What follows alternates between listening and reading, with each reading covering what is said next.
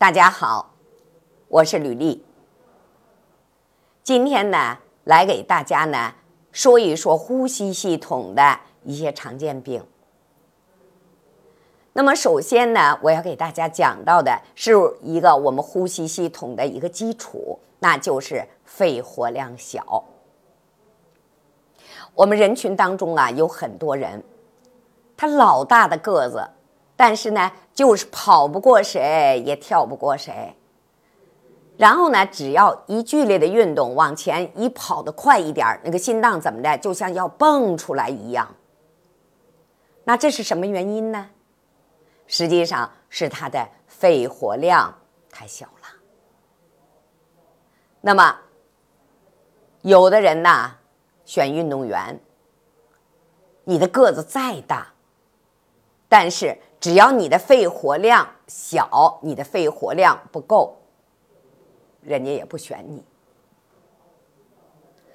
那我们肺活量大和小，我们从哪儿看呢？实际上还是从我们的手诊。那手诊呢，在哪儿看？实际上在我们方挺的这个位置。啊，方挺在哪儿呢？我给大家再重复一遍，是在我们中指下一线和二线之间。一线叫感情线，二线我们叫什么叫智慧线啊？中指下感情线和智慧线之间。那如果听过我的课，大家就知道我讲心律失常的时候，是不是在方挺出现十字纹，就预示着你可能有心律失常，或者是呢你要出现心律失常？那还是方挺这个位置，那肺活量怎么看呢？那大家要知道啊，如果说一线和二线。啊，它的距离太近了，我们管这叫什么？方庭窄，也就是肺活量小。那如果说一线和二线，它的距离长了，那这个人的肺活量就大。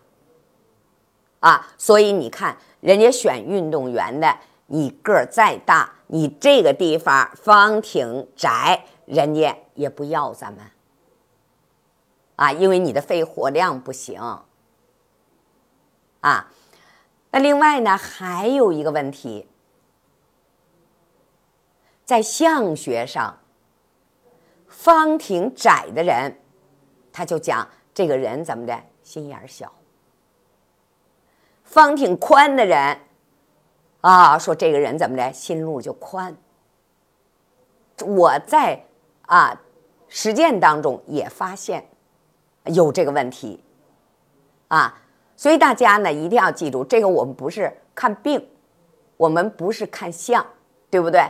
但是你要知道，方挺窄的人，他的心路不宽，他的承受能力有限。我们跟人家交流的时候，我们说话怎么着？是不是要注意呀？对不对？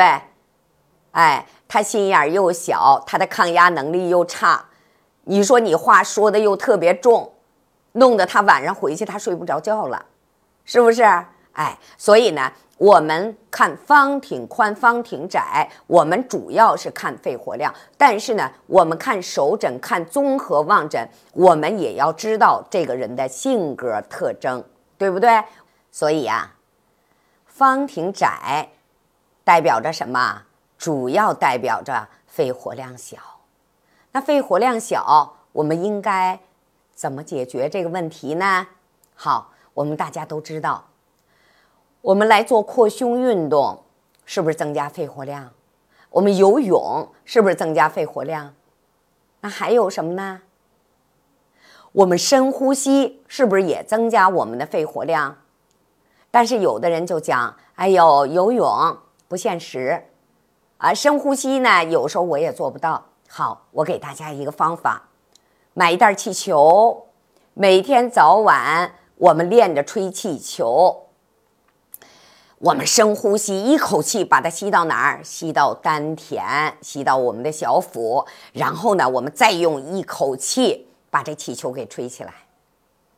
啊，不需要多，每天练五分钟就可以，啊，这样练着练着，你的肺活量怎么的就上来了，啊，希望大家呢，肺有肺活量小的人，我们可以试一试这个方法，你绝对受益。